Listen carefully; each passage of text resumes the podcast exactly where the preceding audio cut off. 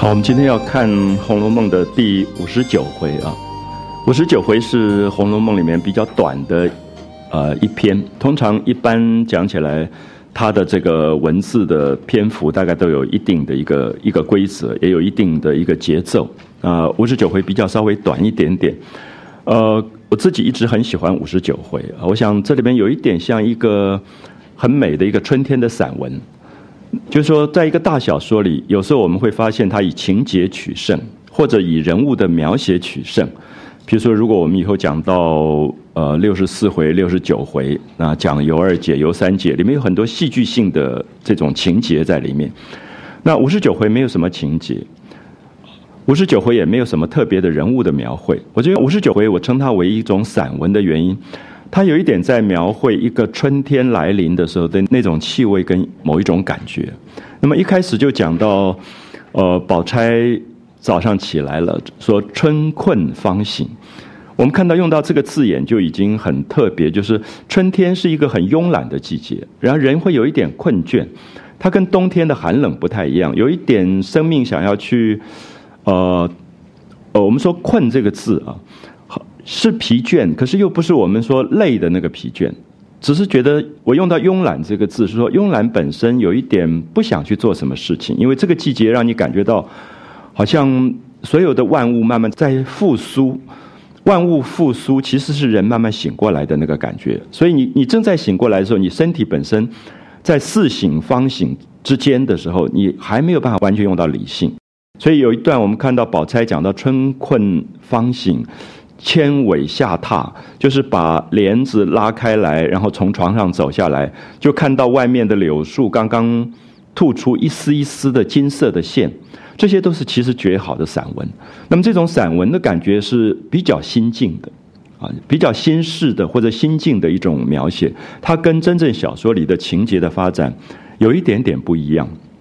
所以我会觉得在呃五十九回里面特别注意一下，就是这个。回目里面讲到的衬英差燕啊，其实是两个人，一个是宝钗的丫头叫做金英，刚好她姓黄，所以我们叫做黄金英。我们知道黄莺在春天是叫声非常好听的啊，不止在东方它成为一个诗的象征，其实在西方我们知道很多的像。这个他们的诗歌当中，不管是王尔德的文学里，或者祭词叶子的文学里，也都提到黄莺这个鸟，因为它声音很清脆，好像代表了一个春天来临的感觉啊。也许去过西湖的朋友都记得，西湖十景里面有一个景叫做“柳浪闻莺”，就是在柳树翻成像浪花一样的状况里面，听到很多黄莺的声音。所以我有时候问朋友说：“你觉得柳浪闻莺这个景是看的吗？”其实可能不是，可能是听的。他是讲说，在柳树柳条成浪的，在风里面，春风里成浪的时候，会听到黄莺的一声一声的叫声，叫柳浪闻。因为闻这个字是听，是听闻的意思，听到了黄莺的声音。现在浙江美术学院就在这个景啊，就在柳浪闻莺这个地方，它是比较西湖的南岸的这个部分，所以。宝钗的这个丫头叫做黄金英，那么这个名字刚刚好让你想到了某一种春天的感觉。那她是一个手非常巧的女孩子，可能大家记得前面讲刺绣，讲什么颜色要用什么线的颜色来压，都是黄黄金英在做的。就是金英是一个工艺上特别巧的一个一个女孩子。那平常我们看到《红楼梦》关于金英的描绘不多。关于她的故事也不多，因为宝钗是一个极有分寸的一个女孩子，她觉得住在亲戚家里，住在贾府，贾府是他们的亲戚，所以尽量的都有一种内敛跟沉稳，对于贾家的事务也不太愿意介入。那么，同样的，宝钗的丫头也养成一个个性，就是黄金英，好像有一种内敛。啊，不太表现他自己，只是大家总是说，哎，他手很巧，刺绣很好，工艺很好，打结打得漂亮的不得了。常常有人会麻烦他说，你帮我打几个装玉啊什么的这种刺绣的袋子，或者是呃绳结这一类的东西。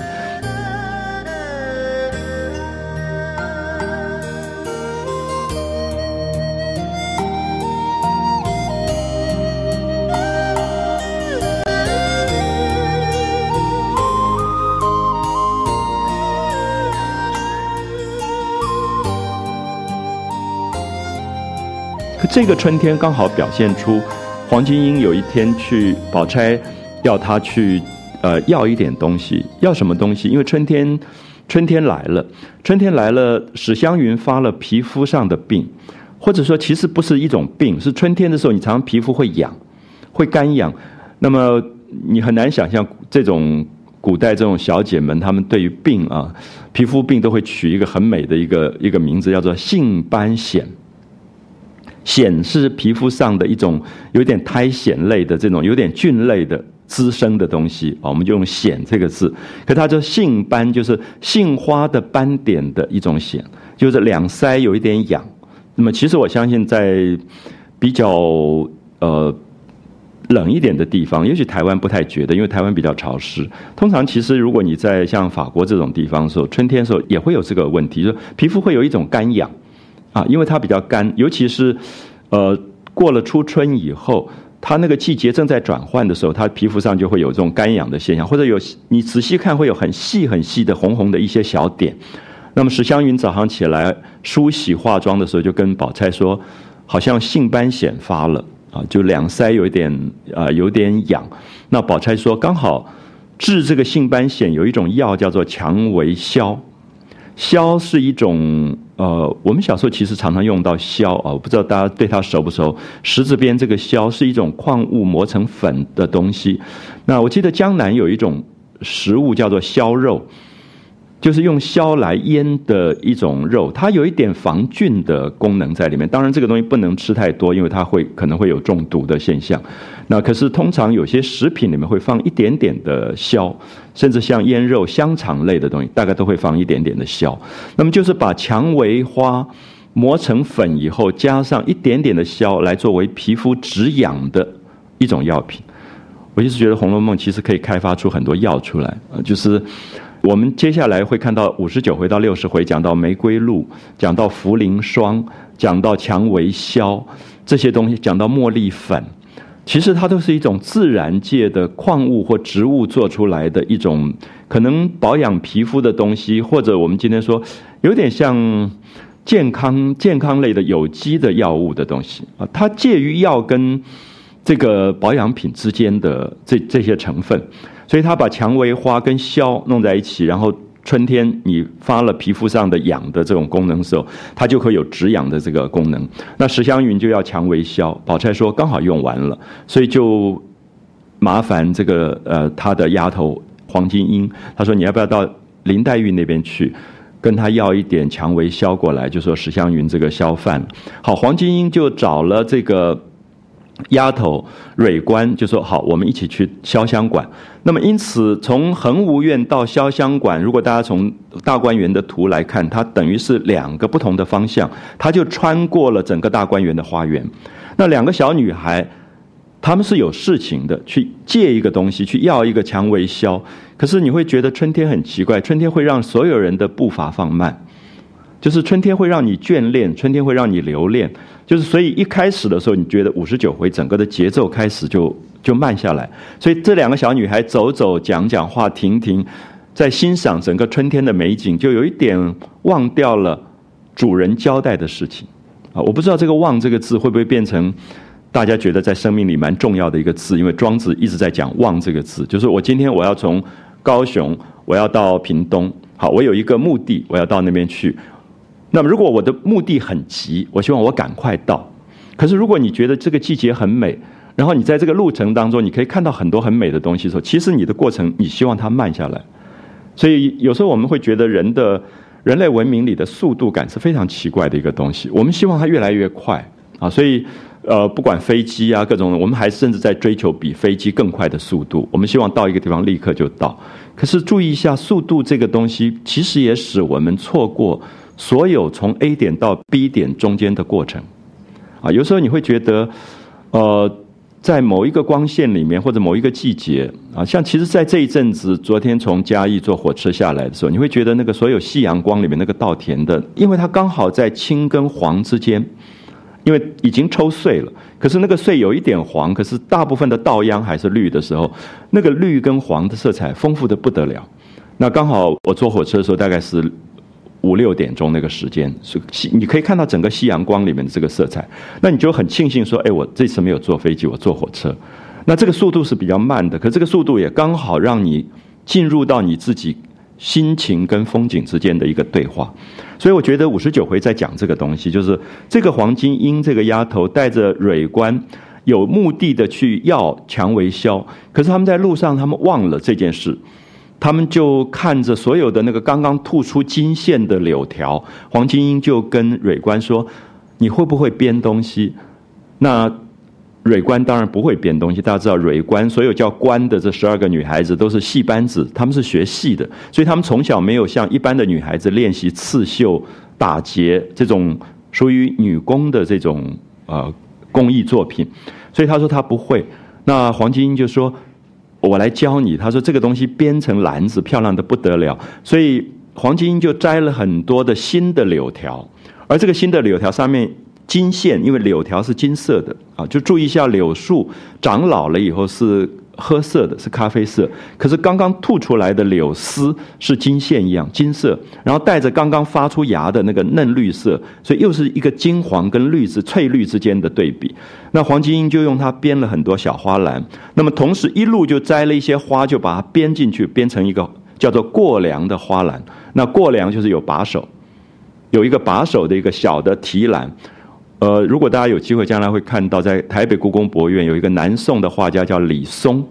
木子李松是一个山底下一个高起来的高，李松画过一个花篮图。其实这个花篮你注意一下看，它就是编出来的，而编的过程当中用柳条在编，同时就把花编进去，就一路就把杜鹃呐，或者蔷薇啊，或者玫瑰就编成一个一个花篮。其实是古代可能一个蛮有趣的一个民间工艺，它有一点把。玩中国结跟刺绣的东西跟植物的插花三个东西结合在一起，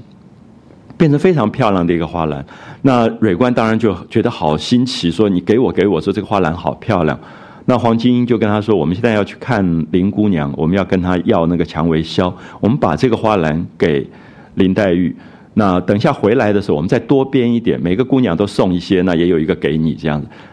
大家会发现，我刚刚讲的说，它像一个春天的散文，因为这两个小女孩忽然其实没有事做，就在那边摘花，然后再玩起来了，有点像我们在中学或者高中时候的那种，如果没有那种什么联考、机测这种压力的时候，其实你就会玩起来，因为你会感觉到春天在这里。只要一有一一有机测跟联考，你根本不知道什么叫春天。我觉得五十九会在说，这些小孩子在青春，他们感觉到了青春，他们感觉到了春天。那曹雪芹这个作者最疼惜的是青春，可他最惋惜的也是说青春不像青春，青春被糟蹋到不像青春的一个状态。所以五十九回的那个像一篇美丽的春天的散文，是这两个小女孩在花园里面走的时候，她们真正感觉到季节的春天，也感觉到她们自己生命的春天。它两个东西合在一起。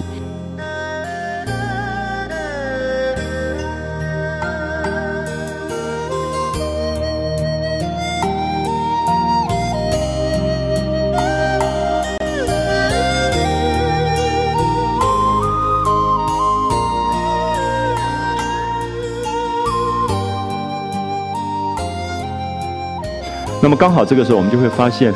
作者在这里为什么用趁阴差厌啊？趁是我们说佛教里面讲贪嗔痴，那发怒生气的意思。这个黄金英发怒了，那这个燕是讲宝玉房里有一个丫头叫做春燕，姓何叫何春燕啊，春燕。那么春燕这个小小丫头也很懂事，后来就跑来找这个黄金英，看到他们在编花篮啊，然后就很高兴跟他聊天。那为什么春燕这时候会跑来？那黄金英也觉得很奇怪，说：“哎，你在宝玉房里，你为什么不服侍他？你为什么跑出来？”他说：“哎呀，我那个妈妈真受不了，我那个姨妈也受不了。”他说：“每天就在那边吵架，闹来闹去。”大家记不记得五十八回有一个方官的干妈？那方官不是要洗头吗？他就舍不得用那个干净的水给他洗头，所以就让他自己的女儿先洗头。他的女儿是谁？他女儿就是春燕。那春燕就觉得不好，说你明明拿了人家的钱，你是人家的干妈，每个月领他的薪水，那你给人家洗头，你就好好给人家，真的好好的给人家洗发精，给人家干净的水洗头，干嘛叫我洗完再用剩的水给人家洗头？那春燕很懂事，春燕就不要，春燕就跑了。跑了以后，这个妈妈还有另外一个女儿叫小鸠儿。那他就说：“小舅儿，你来洗头。”他还是不甘心把那个干净的水先给别人洗，就叫他另外一个女儿来洗。那另外一个女儿就洗了，就小舅儿洗完以后，那个水当然方官就不肯洗，说：“你干嘛有个脏的洗头水给我给我洗？”就闹起来了。所以春燕就觉得这是自己亲生母亲，那亲生母亲做这种事，他就很。很难看，他觉得他就很怕这个妈妈，这个妈妈没事就跟人家吵架，骂来骂去。然后另外还有一个就是他的姨妈，我不知道大家记不记得，就是清明节的时候有一个唱戏的小孩叫偶官，在那边烧纸钱，因为他喜欢他们戏班里面的一一个死去的药官，在那边烧纸钱。那么结果后来就被一个老妈妈骂了，然后说要去告大人去打这个偶官。那么这个人就是春燕的姨妈。所以春燕蛮可怜的，有一个那样的妈妈，又有一个这样的姨妈，所以她觉得每天就在这些老人家啊，她也不是讨厌他们，她觉得这些老人家老是惹事，那她就觉得有点丢脸啊。我们觉得其实小时候很好玩，常常会觉得大人这样做事觉得怪怪的啊，就是因为小时候他有一种天真，他对生命里面他还没有这么多大人的功利的东西，所以春燕会觉得说你干嘛要欺负方官呢？因为在这个年龄里面。他会觉得他们真的像姐妹一样，虽然他自己的妈妈是亲的，那方官其实跟他没有血缘的关系，可是他们同样在青春中，他们反而有一种他们青春里面的一种贴心的东西在那里。他就觉得自己妈妈做这种事，他觉得有点难为情，所以他就跑出来了，因为他觉得每天在房子里就看到他妈妈跟方官在那边吵来吵去，因为那个妈妈是干妈，他就一直要证明他干妈的那个权利，所以春燕就跑出来。那春燕就跟这个蕊官聊，也跟黄金英在这边聊，说：“哎呀，真糟糕！说这些老人家怎么这个样子？其实他不会口出恶言的，因为我们注意一下，不管怎么样，是自己的亲母亲、自己的亲姨妈，他也不会口出恶言。好，这个时候他就警告黄金英，他说：‘你还在摘这些柳条，你还在这些摘这些花，你知道这个就是我姨妈管的，每一个花都是她的，她叫做永远基业。’就他们一辈子穷苦卑微，从来没有得到任何东西。可是这一次，因为探春把园子分给他们了，所以他们觉得他们做总统了。所以他忽然觉得，你摘他一个花，他就痛得不得了。他特别用了四叫“永远基业”，就是说他们简直这是他们的江山。所以你动他一点花，动他一点草，他们心简直割心割肝一样的这个感觉。好，注意一下，我觉得作者在这里并没有讽刺的意思，只是讲对待生命有两种很不同的态度。一种态度是很功利的，因为每一朵花可能在市场里都可都可以卖钱。那还有一个是没有目的的在欣赏春天的花，它是两个很不同的东西。所以其实我们在美学里常常说，呃，德国的美学家康德说美是一种无目的的快乐。其实我们很难理解无目的的意义。就是刚才提到说，如果我要从北部到南部来，我有目的性，我希望它尽快。可是，如果我没有目的性的时候，我时间放慢的时候，那个无目的的快乐才会产生美。我们今天很大的一个悲哀是，我们可能被置放在一个空间、时间里，越来越有目的性，所有的事情都是有目的性，所以它少掉了那个无目的性的快乐。无目的性是什么？无目的性是感受，是欣赏，啊，是欣赏。呃，包括人，人跟人的关系，如果有目的性的时候，它都是利用。人与人的关系没有目的性的时候，它可以变成欣赏。有时候我在想说，同事也是如此，亲人也是如此。你脱离掉所有的目的性的关系，你会觉得，哎，这个人好美，这个人的生命状态很美。其实那个时候你会发现是没有功利的关系的。所以春燕这个小女孩，金英这个小女孩，蕊官这个小女孩，她们是在无目的的状况在游这个花园，所以这个花园的美对他们呈现出来了。可这个时候。春燕就提醒黄金英，他说：“金英，你在这边摘他的花，摘他的柳条，你小心一点，他已经割心割肝了。等一下大概又要吵架了。”好，刚讲完，那个姨妈就来了。那姨妈就看到黄金英手上拿了花篮，她就简直是心痛的不得了，就觉得你怎么摘我的花？可是她又不好意思讲，因为黄金英是宝钗房里的丫头，她知道宝钗的分量，所以她不敢骂这个黄金英，她就骂这个春燕。我们知道老人家骂人，有时候那个话就会迁怒，就会。其实我们要骂，就是说你为什么摘花，也合理。可他不是，你在保育房里不在那边好好工作，又跑出来浪汉子。好，这个话就很难，就是勾引男人的意思。就是老人家讲话有时候他就不是用合理的讲法，而是说你干嘛跑出来在那边卖骚的意思啊？卖骚这个字就很难听了。我们会发现人跟人的关系，曹雪芹在这个语言里面是说，其实如果是理性的责备，也不应该用到这种句子。啊，我不知道大家有没有记得，从五十八回开始，你就会发现这些老妈妈们的语言常常是过分的。因为洗不洗头也是小事，可到最后他可能就会用到另外一个，而大部分这些人的语言骂人的时候都跟性有关，很奇怪，他就会牵涉到对你肉身的侮辱，或者是因为道德的东西，他就开始批判。那这个黄金英当然就觉得听了很不舒服，就说这是我摘的。你干嘛指桑骂槐的？你在骂你的外甥女或者侄女啊？她是她的姨妈。他说你，其实你在指桑骂槐，在骂我。所以这里面就看到了两个对比，然后他们也就引用了宝玉的话，说难怪宝玉说，为什么年轻的女孩子这么美，像珍珠一样，结了婚以后就慢慢没有光彩了，然后等到老的时候，简直变成鱼眼睛了。那我十几岁的时候读《红楼梦》，读到这一段，觉得好过瘾，这样。很惨，现在到了鱼眼睛的年龄再去读它的时候，当然会有很多的提醒。那我们看到这一段话是《红楼梦》里面非常重要的一段话，就是我们讲说曹雪芹是一个非常疼爱青春的作者，他疼惜所有的青春。可是我觉得我今天也许有一个阿 Q 的想法是，我相信他疼爱的青春不只是年龄的青春，是说心灵上的青春。有的人十几岁那个已经变成鱼眼睛了，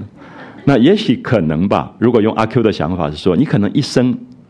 会不失去那个珍珠的光彩。其实曹雪芹要讲的是这个东西，就是说生命为什么有时候变功利了以后，那个光亮不见了，那个生命里面这么单纯的那个美不见了。所以现在我其实有时候真的不完全用阿 Q 的想法来看，接触一些年轻人，我觉得哎，他们比我还像鱼眼睛，因为功利，你就开始知道曹雪芹讲的是什么。就曹雪芹其实并不完全在讲年龄，而是说人在一种功利的目的性当中，他生命失去了那个。单纯的光彩，那个生命里面真正可以摆脱所有的功利关系、目的性的一种美，那个东西会消失！所以我觉得这一回整个在讲这个部分。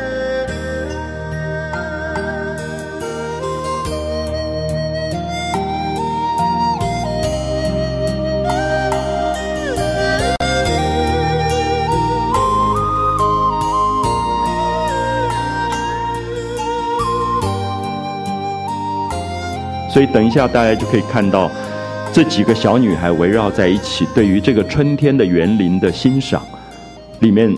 解脱的到底是什么？因为我想，可能很多朋友都了解到，中国的文学从诗到散文到戏剧，啊，到戏剧一直有一个重要的东西，就是园林。园林一直是中国人生命里面最大的一个心灵寄托的东西。所以你会发现，贾宝玉只要在非园林的地方，他都是不快乐的。他只有在大观园快乐，因为大观园是一个园林。我们知道柳梦梅、杜丽娘他们的恋爱一定是在园林，一定是游园之后惊梦。他不会在他的正房里面去游园惊梦，因为花园代表了古代封建社会里唯一心灵逃避的地方。就幸好他有一个园林，所以我们看到所有的戏曲小说，我们叫后花园相会。那是因为幸好有一个后花园，让这些，尤其是年轻的青少年们，他可以逃避掉社会里面的压力，逃避掉那个机测或者那个联考。那我我们现在不知道他们的园林在哪里了啊！其实园林变成了非常重要的一个一个象征，所以这一次他们的游园啊，在五十九回的游园，其实是找回他们心灵的花园。可是心灵花园里面也会有污染。可能就是春燕的妈妈或春燕的姨妈，因为他们已经失去了对这个园林的美的感受能力，所以在这个园林当中，他们看到东西也都是功利跟目的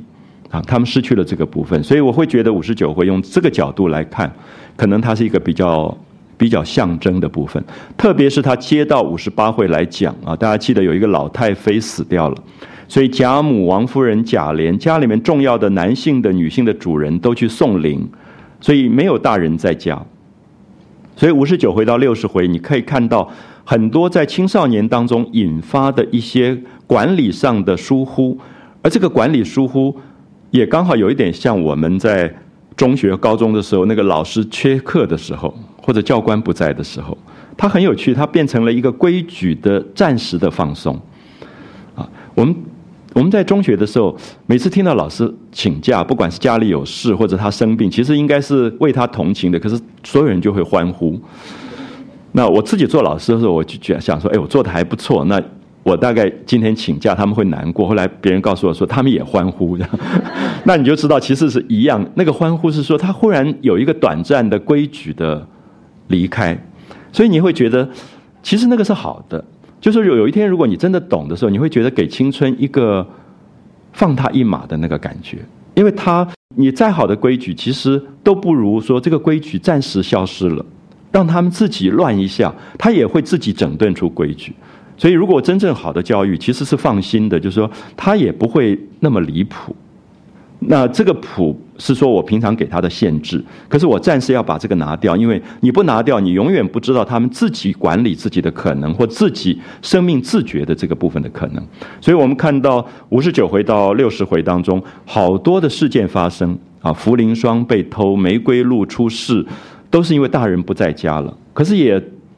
短暂的时间看到这些十几岁的小孩子当中，他们蠢蠢欲动的。一种在大人不在时候的逾越规矩的那个部分，那其实，在某一个年龄，如果自己自信没有变成鱼眼睛的话，你会很奇怪。你在旁边当然也有担心，可是你会你会开始欣赏，觉得哎，这个生命很好，这个生命有一点像那个蚌壳慢慢慢慢偷偷打开来露出来的那个那个肉体的部分啊，你忽然觉得很高兴，他们不害怕，他们不惊慌，他们。呈现出他们自己内在的这个部分，可是那个东西要很小心，因为有时候我们小时候顽皮，躲在那边看水盆里面那个蚌壳慢慢慢张开，你就碰它一下，它赶快又缩回去了。那现在我会提醒说，你尽量不要去碰它，你就让它好好的打开来。那这是他自己的生命，他必须自己张开来。那你在旁边，你去约束他，你去逼迫他缩回去，都不是最好的教育的一个方式。好，所以在这里我们看到。呃，五十九回，等一下我们谈下去的时候，我希望大家不要对立的去看春燕跟她姨妈跟妈妈的关系。那我们只是期待春燕有一天不要变成那个妈妈跟姨妈，因为如果年龄的话，不是每一个人最后都结局都蛮惨，因为都是鱼眼睛的结局。那可是我想作者的意思不是这样子，作者的意思其实是说，如果你生命里真正懂得了青春，你会一辈子可以拥有这个青春的光彩，它跟你的年龄无关。它会永远让你的生命里面保有一种年轻，保有一种活泼，保有一种对生命的享受不完的愉悦啊，一种喜悦。那它是永远的春天。好，所以用这个角度来看下面一段。那我也特别希望，等一下在这一段里，我有几段我想念给大家听，因为我觉得是最漂亮的散文。中国汉文的散文常常在节奏里会有感觉的，常常出现四个字、四个字之后，那个散文性就出来了。啊，就是它。《红楼梦》是一个白话小说，基本上它有很多口语跟白话。可当它出现节奏感的时候，你就会发现它进入到心情的这个描述，就是比较散文形态出来。好，我们先看一下五十九回接到五十八回的结尾啊，怎么去把五十八回的结尾做了一个结束。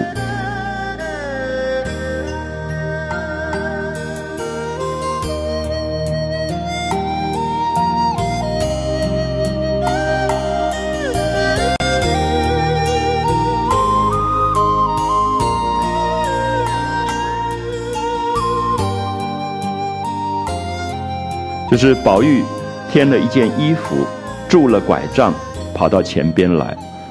那大家不要忘记，宝玉还在痊愈期间，对不对？为什么生病？因为紫娟骗他说林黛玉要回苏州去了，所以他就发了一次疯病。那发了病以后，慢慢慢慢在痊愈。那么痊愈的过程刚好是跟春天一起在一起，所以他就披了一件衣服。好，注意披衣服不是穿衣服。披衣服是有一点慵懒的，有时候你早上起来，你不那么急着上班的时候，你觉得有一点春天的微寒，你披一件衣服的时候，它是比较自在跟潇洒的。如果我赶快把衣服穿好，扣子扣好，打起领带的时候，它就是目的性的。所以注意那个动词，就宝玉是披了衣服，拄了拐杖，因为他身体还没有完全恢复，所以有一点软软的。我觉得这里一开始就在讲春天，就春天的潇洒，春天的自在，春天的一种陶醉的感觉啊！披着衣服，多添了一件衣服，拄着拐杖到前边来，那都见过了，就是贾母啊，她的妈妈王夫人都见过了，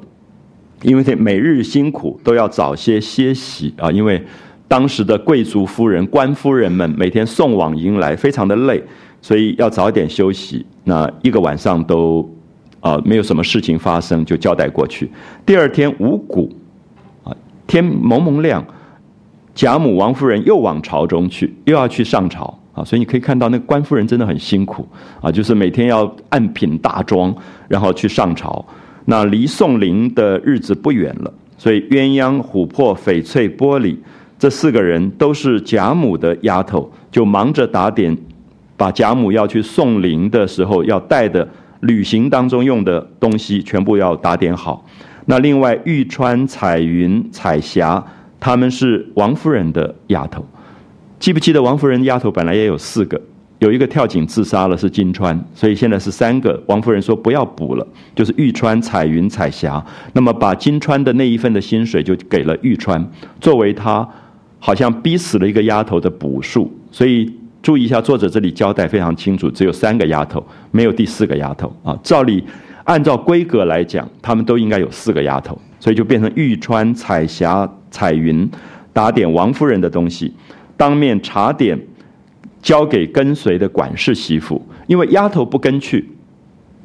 丫头不跟去，因为跟去的是一些媳妇们，年龄比较大的太太们，所以你把东西打点好了以后，要一一的查明，有一个账册的。所以贾母带了多少首饰，带了多少件衣服，带了多少盥洗的东西，全部查明就交代啊。所以你可以看到，当时这种家庭里面的管理非常的严格，因为中间不能有什么东西不见。比如贾母可能手上就带一大堆戒指跟手镯，每一件东西她可能到了以后，她要换这些首饰的，所以每一样东西都要交代，说我交给你多少件，所以你回来你还要交给我多少件啊，就全部有非常清楚的这个呃账册。那跟随的一共大概有大小六个丫鬟，十个老婆子媳妇。你看那个阵仗，就是服侍贾母跟王夫人的丫头跟媳妇有十几个人跟去，那还不算车夫、男人、保全人员，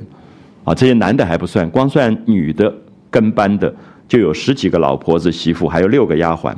那么收拾了驼轿器械，驼轿。是轿子，轿子有时候是人抬的，可是也有一种轿子跟车子合在一起，是马或者骡子来拖的，所以叫驮轿。器械是他们出来，因为他们是一品官的夫人，前面全部有执事。这个执事现在一般人不太容易懂，可是你看一下妈祖进香就看出来，就是神轿前面有很多拿着肃静回避的牌子，或者是各种刀剑的那个叫做执事，啊，这个叫做器械。就是当时的贵族夫人出来的时候，前面都要有很多的这种，用现在的话来叫做开道，啊，就是前面的这个开道的随护，他的随护的这些呃人员。那鸳鸯跟玉川都没有跟去，那只看屋子，因为他们走了，可是他们的房子还是要有人料理，所以鸳鸯留下来照顾贾母的房子，玉川留下来照顾王夫人的房子。那一面先几日，就是早几天。不能等贾母跟王夫人到了才开始安排，必须在他们到之前预备帐幔铺陈之物。什么叫帐幔铺陈之物？这些人去到一个地方，我们今天也许住什么五星级旅馆、六星级旅馆，他们不会去住旅馆的。那么他们一定是他们官家的这种，有点像行馆。而行管在他们到之前，所有的帐子、帘子，他们要坐的褥子，他们要睡的床的被子，全部要。家里铺成，就是带去铺好，全部设备好，所以当然是很麻烦。就是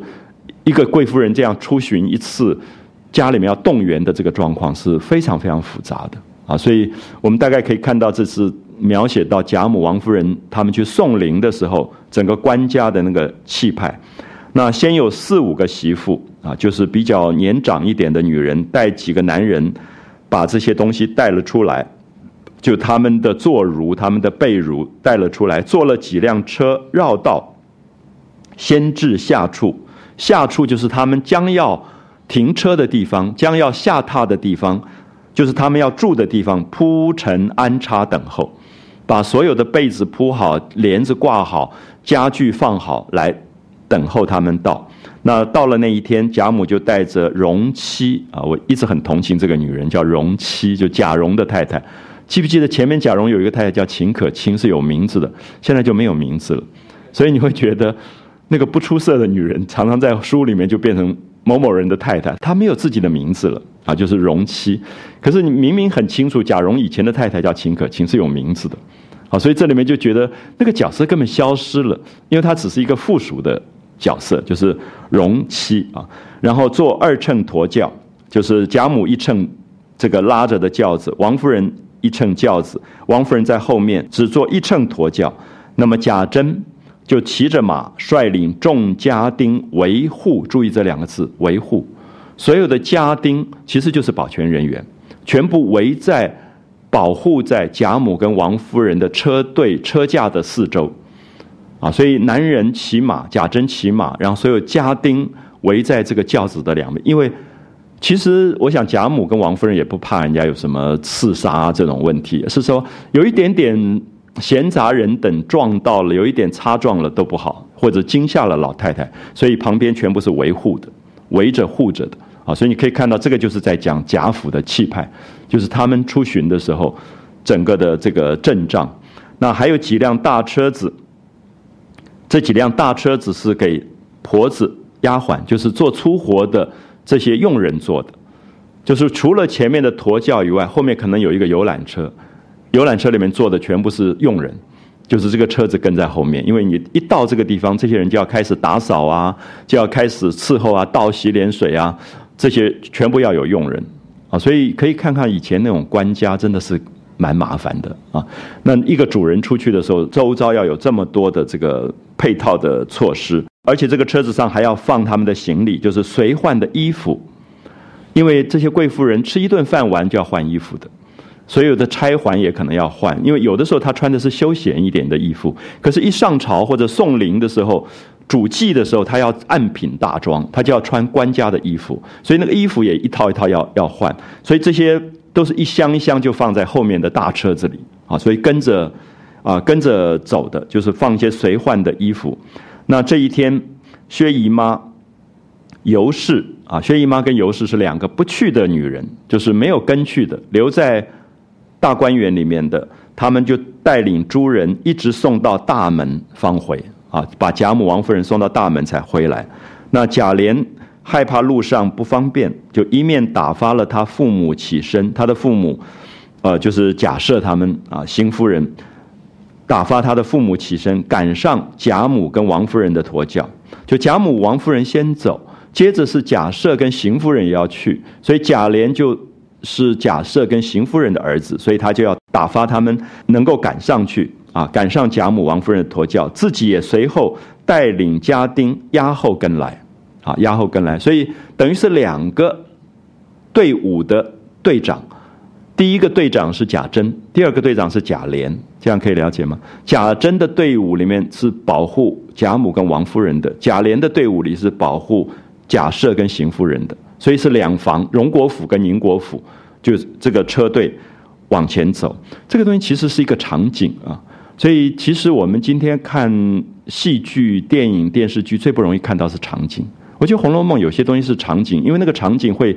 衬托出这种家族的。气派跟繁华的盛世，可是，在电影里面只在拍林黛玉、薛宝钗的时候，你看不出那个阵仗。所以这些句子虽然不是小说里最重要的部分，可是你可以看到小说家的那个叙事的方法本身有一个大的气派过来。那其实《红楼梦》所有改编的里面，大概只有李翰祥的那个《金玉良缘红楼梦》，它有一段就是用一个长的镜头在拉这个阵仗，就是林黛玉进贾府。那有一点点这个气派，可大部分都没有拍到这个部分。那当然，我想也包括花费，因为今天要拍这样的场景，那个花费是不得了的。可是我们看到，我记得比如说像好莱坞拍这个克里奥派特拉埃及艳后的时候，他有一开始就有个长镜头，整个的那个开罗埃及的那个当年的首都城市进城的那个场景，它就是一个长镜头，几分钟的长镜头，让你觉得那个皇家气派的东西。那这个部分，我们可以说这是文学上的一个描述，啊，他怎么样去铺叙这两个队伍缓缓而行的那个那个状况。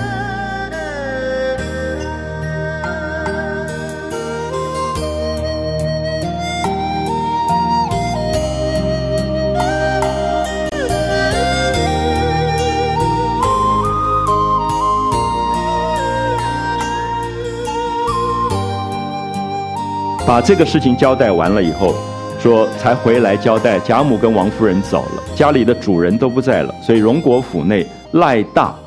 赖大是一个管家，对不对？这个管家就特别派了人丁上夜，因为非同小可，因为主人在的时候，还有主人可以担当；主人不在的时候，管家责任特别大，因为万一掉了东西，晚上有小偷强盗，这是不得了的事情，所以就多派了几个人丁。晚上巡逻，啊，上夜就是巡逻值班的意思，啊，就是站岗啊，警卫，把两处的厅院都关了，啊，就是两边，荣国府跟宁国府两边的大厅大门全部都关了，一应出入人等，所有的出入的人等都是从西边的小角门出入，因为小角门比较容易控制，比较容易管理，就是因为这种大户人家的庄院啊，门非常的多。那么主人不在了，所以中间那个大门正门其实也用不到了，因为这种正门一定是贾母、王夫人才会开的，平常人都不走这种大门，所以就把大门整个锁起来，最后全部用西边的小角门来出入。那么这样它就比较好管理，因为墙都很高嘛，所以除非是特别的一歹徒，大概也不容易翻墙，所以就留一个小角门。所以这里面已经有一点暗示说戒备森严。可是你看到很好玩，就是在五十九回到六十回戒备森严的状况里，各种东西都在掉，你就觉得哎，真的是大人不在了。然后那些小孩子其实不是不得了的偷窃，可是大家就忽然没有规矩了，然后东西就一下就失散，或者各种事情就开始发生。那。到日落以后，尤其是黄昏，我们知道大概饭间做客以前，大概都在黄昏以后，就是夜晚的时候特别麻烦，所以日落的时候就命令关了仪门啊，连二门都关了，不放人出入，园中前后东西角门也都关锁，全部关起来，而且上锁。注意两个字，关锁啊，它不是只讲关，它是关了以后把它锁起来，只留王夫人大房之后。常系她姐妹出入之门，啊，就是王夫人大房后面有一个他们自己私自出入的这个门，东边通薛姨妈的角门，这两门它就在园子里面，就是大观园通王夫人的后门的那个门不必关锁，啊，它就不用关起来，等于是他们的一个内门。那里面鸳鸯、玉钏也把上房的门都关了，因为贾母不在。所以鸳鸯就把贾母的上房门关锁起来，那玉钏也把王夫人的门关起来了，然后领了丫鬟婆子下房去安歇。我不知道大家现在懂那个空间感没有？因为上房是主人住的地方，因为贾母不在，这个上房就关起来；王夫人不在，上房就关起来。那鸳鸯跟玉钏都是丫头，所以他们就带着所有的丫头住在下房，就是不能够住在主人的房里。你住在外面的，有点像守卫间。啊，住在下房去安歇，然后另外一个管家就是林之孝的太太啊。林之孝是一个男人的名字，赖大是男人的名字。可是赖大家的林之孝家的，就他们的太太是内务的总管，男人管外面的警卫，太太管里面的内务。所以林之孝的妻子就进来，带领十来个婆子上夜。有没有感觉外面的外围的上夜是男人？就是有像宪兵一样的站岗或巡逻的，可是里面的巡夜的人不能有男人，因为里面都住的都是姑娘小姐，所以有男人在里面可能会出事，所以里面上夜的全部是婆子，全部是上了年纪的女人，所以这里面分得非常清楚，就是因为有有男佣人在里面也是不安全的，所以里面也不会有有男性的佣人，就十来个婆子上夜，穿堂内，穿堂就是过道。所有的过道添了许多的小厮们坐金打梆子，就是晚上敲时间报时的。可这些人其实也就是巡逻，啊，他本身就巡逻。梆子就是一硬的木头，敲梆当，它其实是一个锣，敲了一下以后，哒哒，就是敲几下就表示几斤了啊。敲那个梆子，然后安插十分妥当，好，全部就交代了，一直到安插十分妥当结束。下面大家看一下那个文字。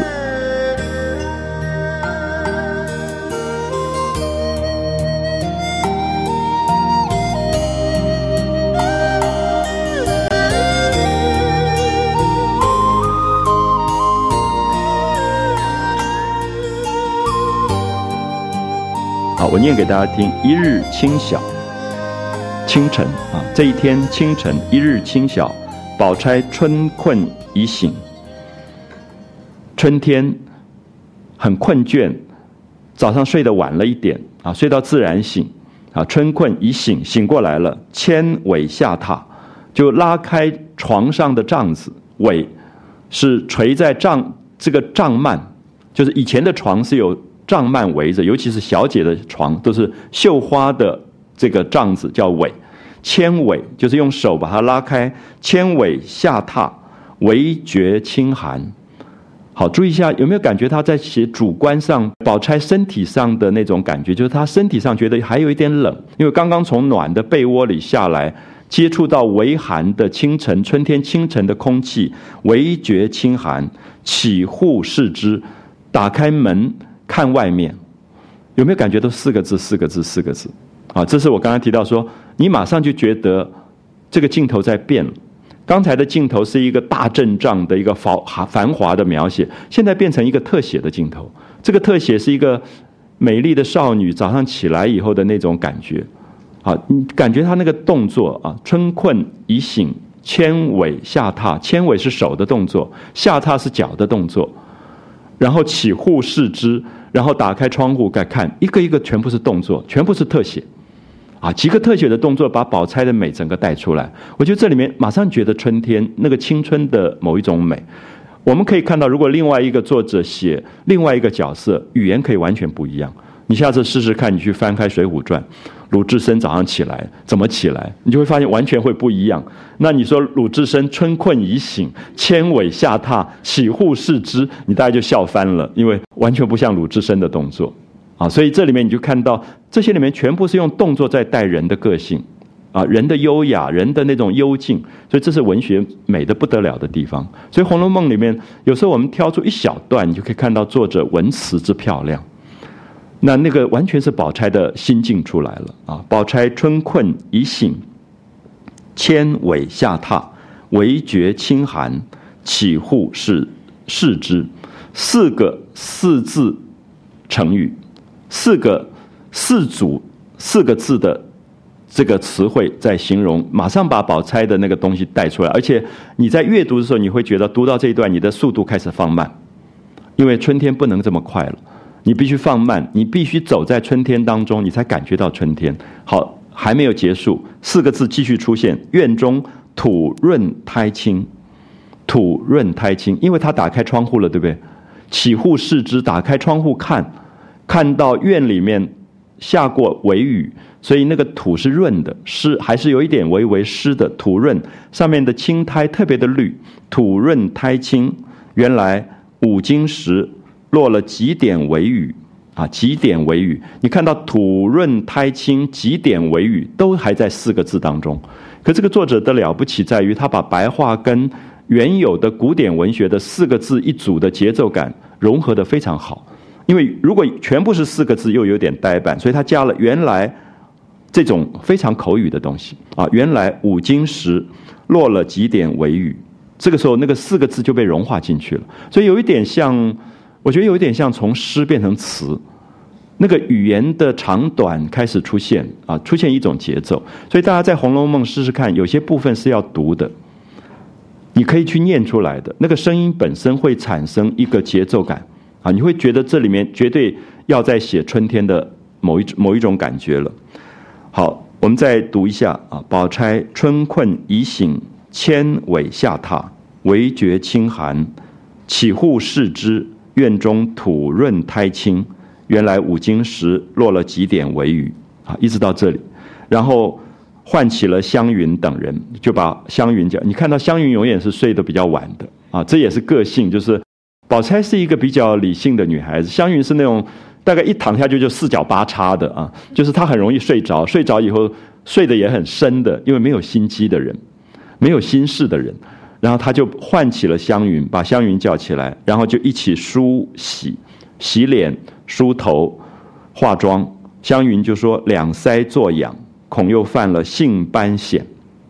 好，两腮作痒，我觉得这个也很适合湘云啊。湘云大概就是那种性子也比较燥的那种。那种人个性也比较急，大概就在那边抓他的那个脸蛋。我我一直觉得湘云是用大概有点雀斑的那种，然后脸上红红的一点一点的。其实我们看到有时候你到北方去看啊，尤其春天的时候，你到新疆看到那个每一个女孩子脸上两块红红的，像苹果一样。其实那个大概就是性斑癣，就是她在皮肤有一种干痒。那所以她其实这个性斑癣很容易误会，因为用到“癣”这个字，在台湾讲到“癣”这个字，你就觉得是皮肤病。可事实上，大部分在北方的时候，那个女孩子脸常常红咚咚的那个感觉，她有一种美在里面。好，所以湘云应该是这种感觉，就是犯了性斑癣，所以就问宝钗说有没有蔷薇消？蔷薇消来擦这个癣就可以止痒啊。蔷薇消，我们如果只讲消啊，大概就没有那么美。所以我觉得现在药常常弄得大家都不想用，那叫什么这个面素里达姆这样子，你听了就觉得很恐怖那个感觉。蔷薇消是说这个消本来是止痒的，可是因为是女孩子用的一种化妆的皮肤的保养品，所以里面又把蔷薇花磨成粉以后加进去，所以蔷薇消就变成另外一个跟保养跟美有更多关系的一个感觉。我不知道为什么每次看到中药就很想吃，你就觉得因为那个名字好听啊，茯苓你你还不知道它是什么，你就很想说，哎，试试茯苓到底是什么？有时候你觉得很奇怪，就是它那个汉字本身里面有一个迷人的魅力。所以，我我一直跟朋友建议说，哎，可不可以把你们那个从外文翻译的名字稍微改一改？我觉得好难听的那个感觉。每次一个药拿过来，你就觉得是毒药，因为他那个从拉丁文改的那个名字，常常怪里怪气的。我会觉得说，你如果去翻李时珍的《本草纲目》，那个本草里面所有的字都漂亮的不得了。那事实上，它是一个传统，而这个传统不止在文学里，其实在医学里面都存在的。那包括性斑癣，我想，哎，我们也可以把某些病取得好听一点。那至少在那个生病已经够难过的时候，还要取一个那么坏的一个一个名字，什么乌角病？那你大概会觉得说，为什么过去的文化里面，它会在汉字的使用里，把那个汉字构成某一种诗意性，而这个诗意性让你觉得生活里面，即使在某一些病变的状况里。都让他有另外一种转环啊，转环的空间。所以性斑癣，他因为得了性斑癣，皮肤有点痒，他就拜托说有没有蔷薇消啊？我要擦一点蔷薇消。那宝钗就说：“哎呀，前天剩的都给妹子了，都给你了。那因为平儿就是林黛玉配了很多啊，听说林黛玉大概也在春天的时候也会得性斑癣，那他就配了许多。注意‘配’这个字，所以不是在药房里买来的成药。”这个配这个字表示他们或者是药方交给药房里去配，就是他们是自己调制的。蔷薇的分量多少，消的分量多少，其实是不一样的。所以特别注意这个动词“配”这个字，就是去配药，啊，配了许多。所以他就说：“我正要跟他要些呢，因为林黛玉配了很多，所以我们大家都可以用。那林黛玉又是一个特别敏感的人，所以她配的蔷薇消一定不会过量，啊，有些药剂可能用的太重。”所以大概那个蔷薇很也很香，所以就说要跟他去要一点。那今年竟不发痒，因为宝钗没有发病，宝钗没有得这个呃性斑癣。他说今年我没有皮肤没有发痒，所以我也就没有去要，就忘了。所以他就叫了黄金英，叫婴儿说：“你去到林黛玉那边跑一趟，帮我要一些蔷薇消来。”那婴儿应了啊，婴儿就答应说要去，正要去，那蕊官就说：“我跟你一起去。”注意这句话啊，就是这些什么官什么官的，不是分到各房去了吗？叫他们学着做丫头。可是这种戏班子出来的小孩，其实很不耐烦做家事，他们也不太会做家事，然后每天在那里居在那里也很慌，所以有一点机会可以出去玩，就是逛那个园子，他就很高兴了。其实是借了一个借口出去玩。这个时候你看到蕊官就是那种小孩子脾气，说：“哎，我跟你一起去。”因为他觉得。跟着宝钗、湘云他们在一起没什么好玩的，他就想跟那个黄金英婴儿一起出去逛一逛。他说：“我跟你一起去，顺便瞧瞧偶官。”加这一句更重要，因为这些小孩子原来在一个戏班里感情很好，可是很久没有在一起了。然后记不记得偶官现在的爱人就是蕊官？记得吗？他不是烧纸钱吗？他烧纸钱是吊祭死去的一个唱戏的女孩子，叫药官。可是药官已经死了，所以后来接替药官的唱女角的就是蕊官，所以偶官这个唱小生的就爱上了蕊官，所以这里面也在暗示这些小孩子之间的一种我们不太容易了解的他们的情谊啊，就是上一五十八回里面讲说方官说这哪里是友谊，他们根本就以为他们是夫妻了，因为他们在戏台上在扮演夫妻，在扮演爱人，他们在人间也在扮演这个爱人的角色，而春天来临的时候。蕊官也有一点想念偶官，所以他就说：“我顺便去看看偶官。”我觉得作者写来没有用任何我们世俗上认为变态的写法，相反的，他觉得这些小孩子九岁到十一岁孤儿卖在一起，在戏班子里，他们有他们的依靠，他们有他们之间的彼此的疼惜。好，他们有他们彼此的疼惜。我们知道，尤其是在过去的社会里面，这种女孩子她们在一起的时候。他们有一种非常私下的情谊，我们上在五十八回已经提过啊。如果大家看到啊，最近白先勇的小说要改编的《孤恋花》，也在讲这个。因为在酒家里面，这些女孩子，所有的男人用钱来买她们，都是糟蹋她们的。最后，他们真正能够照顾，只有她们自己姐妹涛之间的情感。那这个东西是我们今天另外一个社会的习惯里可能不容易了解。就在他们的生命当中，他们有他们自己靠近的一个力量。所以特别注意一下，蕊官为什么也想要去看偶官？他们之间有一个超越在一般人了解的另外一种情分在里面啊。所以他说：“我顺便去看看偶官。”说着就一起跟婴儿走出了恒芜院。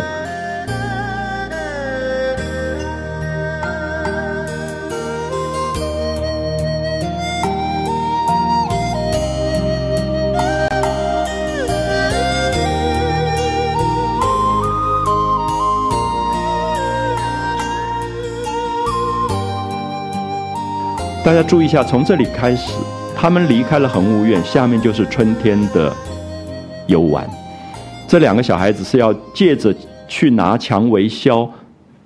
的理由走出去的，可他们走出去以后，就忘了他们要拿蔷薇销。一路走来，看着柳兔金丝，看到花百花盛放，他们忽然开始游玩起他们岁月的青春。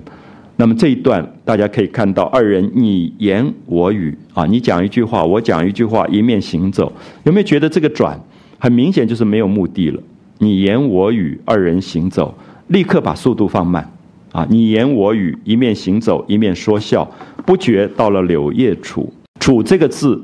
是水边的河岸，叫做楚。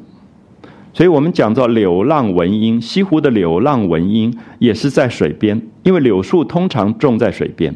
因为柳树需要大量的水分，所以柳树的根也常常都伸到水边去。大家如果有机会到西湖，你看到西湖现在保存的几个最重要的古迹，不是建筑，是南宋的老的柳树，啊，南宋到现在的老柳树已经中间都空了。被雷劈过的，可是每一年春天发出那个嫩叶的时候，跟那个老的枝干，然后所有的根都长到水里去，然后整个柳条也垂在水里，非常漂亮的那个景。那这种景，我们过去会觉得你不会想到它是古迹，可是事实上它在岁月里，它代表了一个很强的风景，因为连南宋的画家都画过这棵树，而现在它变成了一个文化的传承。所以我记得有一次我到西湖的时候，特别感觉到说那边牌子维护起来的，告诉你这是南宋的柳树。那你会有一个很不同的一个心情，了解到柳树自古以来跟水岸的关系，因为它有一个心情，就是柳树一直浮到水中，漂在水中，它变成人的心情了，好像这个柳树在用它的柳条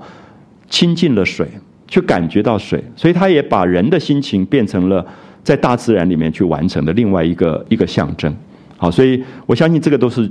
等于是文化符号。多少的诗在描写这样的感觉，多少的文学描写这样的感觉，多少的绘画在记录这样的感觉。最后，柳跟水的关系就变成了一个东方符号。包括今天在西方仿造东方园林的时候，也都在水边种柳树。啊，所以等一下你就看到柳叶楚，其实代表了一个文化的园林象征。你会感觉到走进紫禁城，不知道大家有没有印象？很多朋友一定去过紫禁城，你几乎看不到树。有没有印象？其实是有原因的，因为明清两代皇帝都怕刺客，所以皇宫里是不能种树的，因为它会有隐藏性。所以为什么铺石板铺到那个样子？就是说你任何人在哪里一眼就看到，所以其实很悲惨。就是说你会知道那个政治的人物到最后真的官邸从来不会好看的，因为都是这个样子，就是它不会有自然性的东西。所以只有在私密的园林的时候，水边你会觉得柳跟水，它会有一种放松的，它其实也就是说有一种人性的自在开始出现。所以在这里，我们如果不仔细去想，为什么作者在这里安排柳叶？柳叶主在风里面摇荡，它本身就不是那么守规矩的。大家如果有一天去凡尔赛宫，你觉得更好笑，就路易十四是法国最强盛时代的国王，然后他打开阳台，看到凡尔赛宫的花园，每一个花都要照那个几何图，所以那个花多出来一点就被剪掉，这样可以了解，那他怎么能忍受柳树？我不知道大家了不了解，柳树的线条在风里面其实是自由的。可是，如果一个皇帝他要的花园是全部经过修剪，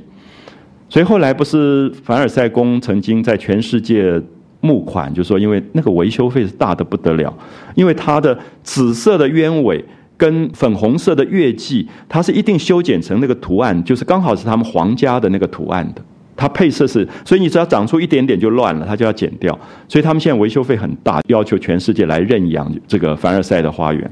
那我就跟很多朋友说，不要认养，我最讨厌那样的花园，把那个花剪成这个 这个样子。那这里事实上我们知道，人在处理自然的时候是有心情的。那园林为什么会有柳叶这样的东西？因为柳树你不拘束它，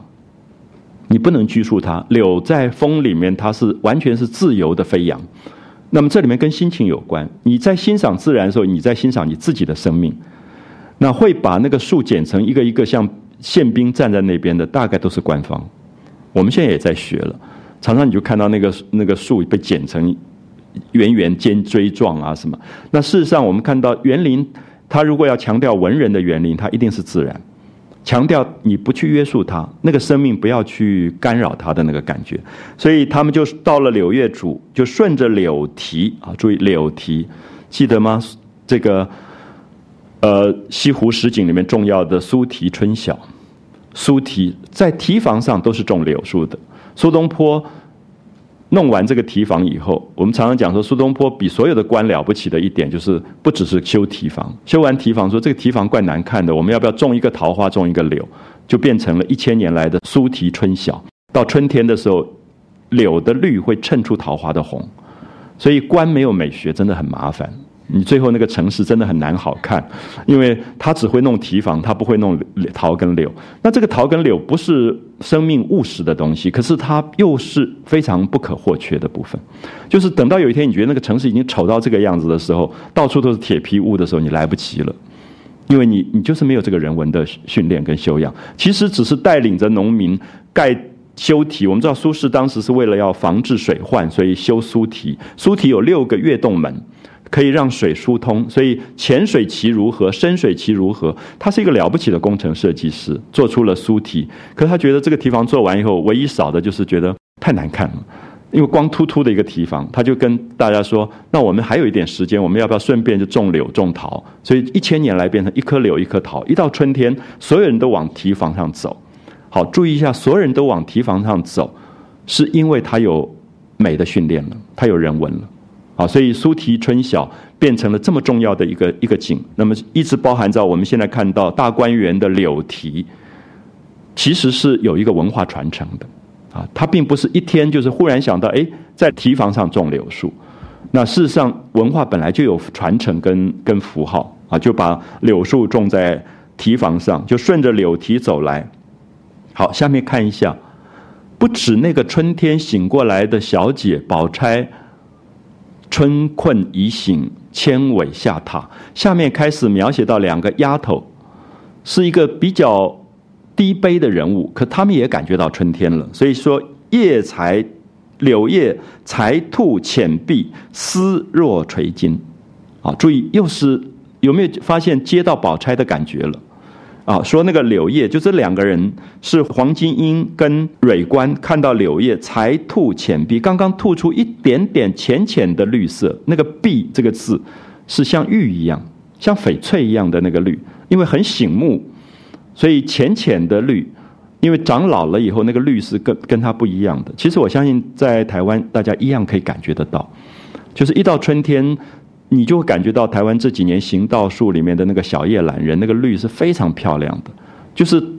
它像婴儿一样，让你觉得那种新嫩的那种美，你会整个人喜悦起来。就觉得很奇怪，就是说视觉的色彩、声音、黄莺的声音，它所有春天的感觉会让你觉得生命会喜悦起来。那这个东西看不到，会蛮惨的。我们觉得它是我刚刚讲说不务实，美是不务实的。可是我越来越觉得美有它务实的部分，因为最近发现好多朋友忧郁症，就是因为我就问他说：“你多久没有看到小叶懒人发芽了？”他说：“什么叫小叶懒人？”这样，我说：“难怪你要得忧郁症，这样每天在那边吃药。因为我相信，其实，在大自然里面有一些东西在呼唤你生命里面的喜悦。可是，如果你几年不去接触这个东西，你的喜悦当然就消失了，它就没有了。所以我相信，在很多的文学里或者艺术里面所呼唤的这个东西，有它非常实在的部分啊，就是说去听听黄莺的声音，去看看那个所谓的柳叶才吐浅碧。那这两个小女孩没有没有读过书，没有受过教育，不识字，她们也感觉得到什么叫做才吐柳叶这个浅碧啊，才吐露出浅浅的那个绿色，丝若垂金，说那个柳丝一条一条像黄金一样垂下来的丝，有没有看到这个文字的形容是有感受的？啊，那么我们今天讲说。哦，国文的程度下降，汉文越来越差。我觉得不是，我觉得是美感没有了。他没有这个美感，根本找不到字的。他必须先有这个美感，他才找得到字。你用英文找也没有关系，你用法文找也没有关系，你用客家语、闽南语找都没有关系。可是你要有这个感受，你没有感受的时候，你真的找不到。所以其实我一直觉得说，这个丝若垂金，是这两个小女孩找到的。这两个小女孩没有受过国文教育。可是她知道什么叫丝若垂金，因为她总看过黄金，她看过金线，他觉得金线的美在光线里的灿烂，他要去形容丝若垂金是什么？柳叶才吐浅碧，丝若垂金，婴儿就笑着说：“问蕊官，你会不会拿着这个柳条子编东西？不会。啊，你注意口语跟刚才的四个字四个字不一样，对不对？口语是对话。”可是四个字，四个字是景的形容，也是心事的形容。所以汉文有一个大特色，只要一到心事的时候，就是四个字，四个字就出来，因为它有节奏感，它整个的心境的感觉就会就会出现。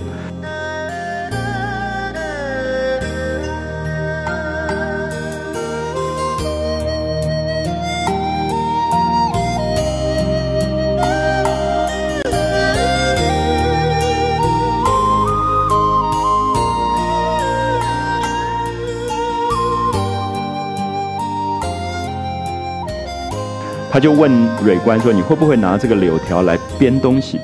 蕊官说：“编什么？”好，这里特别是蕊官，因为如果是其他的丫头可能会懂，因为他们都绣花过，都打过中国结。可是蕊官是唱戏，他从小学戏，所以他不懂。他说：“编什么东西啊？”婴儿说什么编不得，什么都可以编啊，玩的也可以编，用的也可以编。等一下，等我摘下来，我带着叶子编一个花篮，然后采各色的花放在里头，才是好玩呢。好，你可以看到“玩”这个字，有点像德国的美学家后来讲游戏说，认为人的文明创造里很重要的一个动机是游戏，是玩。所以他提醒说，千万不要看不起儿童的游戏跟玩，因为所有的学习是在游戏跟玩当中出现的。因为有目的性的教育，只只有压迫的感觉，他逃都来不及。可是你带他去玩的时候，他学的东西是最好的，因为那个时候人在完全。放松的状况，人在完全自由的状况，所以我们知道说，现在很多小孩子他喜欢看达文西密码，所以他就把一一二三五八一三二一变成他的电脑密码。那这个费氏级数，我们在数学里教他半天，他都教不会。可是他们现在每一个人朗朗上口，一一二三五八一三二一，他全部都会。那是因为这个小说使他们忽然觉得，哎，这个数字好好玩呢。可是我最近就提醒他们说，你们发现。台湾已经有一大半的小孩子都在用这个做密码，所以已经不叫密码了，因为人家都知道你的密码是什么。所以你现在如果要偷看一个小孩子的信箱，你只要 key 这个东西进去，你大概都都进去了。有好多人在用这个费氏级数的密码。那么这个叫做游戏，就是玩本身是一个人类非常重要的文明。他从各种玩当中学习到身体的可能，学习到智慧的可能，学习到人世间所有的关系。啊，我们小时候玩橡皮筋，玩骑马打仗，在学很多身体的动作，也在学人际关系。所以，游戏跟玩在德国的这个美学系统里面，一直认为它是最重要的部分，因为他们觉得正规的教科书，学生会有会有对抗性，会有逃避性。可是把它带到游戏跟玩当中，所以现在很多我们叫益智的游戏，对不对？就是帮助他思考的。帮助他思维的，帮助他去创造的这些玩具，他在玩的过程当中，他的能力会被开发出来，他会被启发出来。那你当然知道有益智玩具，也有抑郁玩具，对不对？就是越玩越笨的玩具。然后你会发现，那个越玩越笨的玩具通常都很贵。那因为设计完以后，小孩在旁边不知道要干嘛，因为他完全被动。可是主动的玩具其实非常简单。我们小时候，我们最佩服的那个偶像是玩弹珠玩的好得不得了。他可以，我们在玩弹珠的时候，他那个弹珠他可以跳起来打，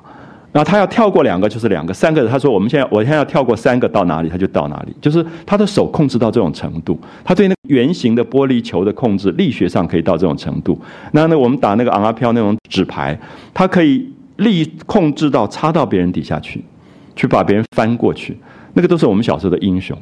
那这种我们看不起游戏，可是我们知道那个游戏当中有他身体的所有的，甚至将来他发展的空气压力力学都在这里面，所以这个叫做玩，好，所以这个黄莺这个婴儿他在编东西的时候，其实他的手在玩，他的思维也在玩，他的手因为这个玩而在动，他的脑也因为这个玩在动，所以我觉得其实有一部分在教育里面大概不能够只是。只是看到功利的部分，它有一部分必须从功利解脱。如果没有功利解脱的部分，其实没有大创造。我们看到达文西一生在玩，一生在玩东西，所以一生留下这么多的密码。因为他就想知道空气的压力到底怎么回事，所以他把一张纸丢下去，然后再把石头丢下去。他想要知道的是，在空气里面纸跟石头它最后反应是什么不同。其实在玩，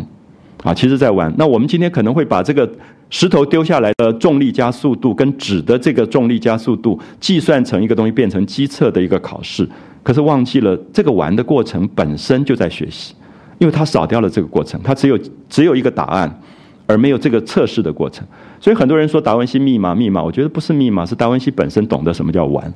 所以他老是在那边玩这个玩那个东西，那么玩到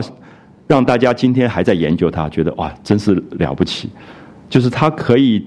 去思考这么多奇怪的东西，他可以在黑暗的房间画一根火柴，说光应该是有速度，从我在的画火柴的位置到那个墙角，它应该有一个速度，可是太快了，我没有办法计算这个光。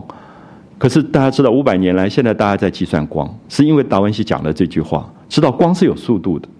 所以我们知道晚上我们看到的那颗星星，有人跟你说那个星已经不在了，可是因为它的光传到地球很远，因为距离太远。所以我们现在看到的可能是五万年前的星星，那个光还在，那个光的速度还在传，可是星星不见了。可这个刚好达文西在玩的东西，就因为他一直觉得光是有速度的，只是他还没有办法计算而已。所以在知识领域里面，我们看到这个玩所带领出的人的创造力，其实比他最后已经结论的那个东西要重要的多。就是我们一再强调说这个过程。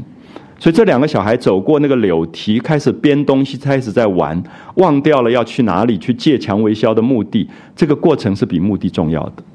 作者希望他们停留在这个过程里，停留的更久，也让我们看到他们在那玩的啊这些过程。好，他就玩了这些花篮啊，且不去取消。那我很喜欢这句话啊，且不去取消。人生里面一定要有忘掉目的的时刻啊，有一天你。忘掉了那个事情，不要责怪自己说：“哎，我是不是老人痴呆？怎么忘了？”那也许是应该庆幸的事，就是说你所有工作里的目的性可以解脱一下啊。有时候偶然忘一忘，那不见得一定要这样子，一定要记得。我记得我读那个陶渊明的《桃花源记》，我最喜欢的一个句子是“望路之远近”。他其实是打鱼的人，对不对？他是一个渔夫，他要去打鱼。那他应该想到说，我今天打几斤鱼拿到市场卖多少钱？结果他忽逢桃花林，因为他看到桃花林，所以他忘了路的远近，他就发现了一个桃花源。你没有忘路之远近，你是不会发现桃花源的。就是忘路之远近，是因为你已经忘掉了你所有的目的性，你被那个桃花的美所感受了，所以你进到了一个美丽的世界。好，这些部分我想是五十九回非常重要，就是你会发现他忘了取消，就是我们一直讲庄子的哲学里最重要的一个字“忘”这个字，啊，心斋作忘，你必须要有生命里面忘的这个目的性的望，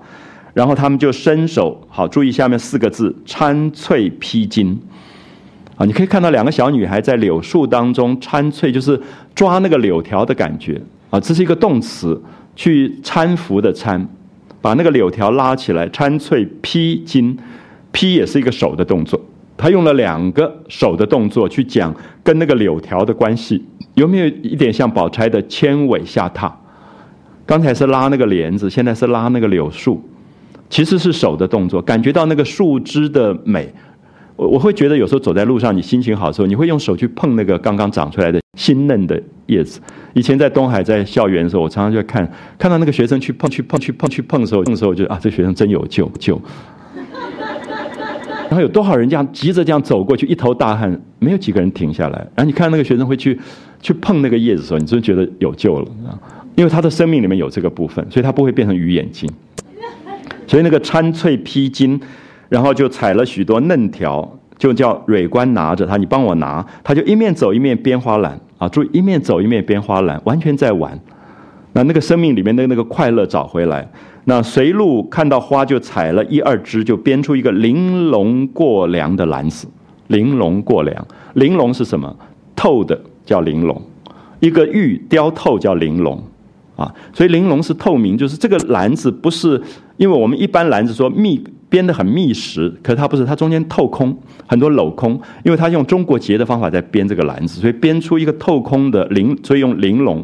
过梁是有一个把手，一个提把的一个篮子，那么编出这么美的一个一个篮子出来，所以我每次到五十九回，我就想一定要给上这个课这么久的朋友一个作业，就是说回去编一个玲珑过梁的篮子，大家来看一看。好，谢谢。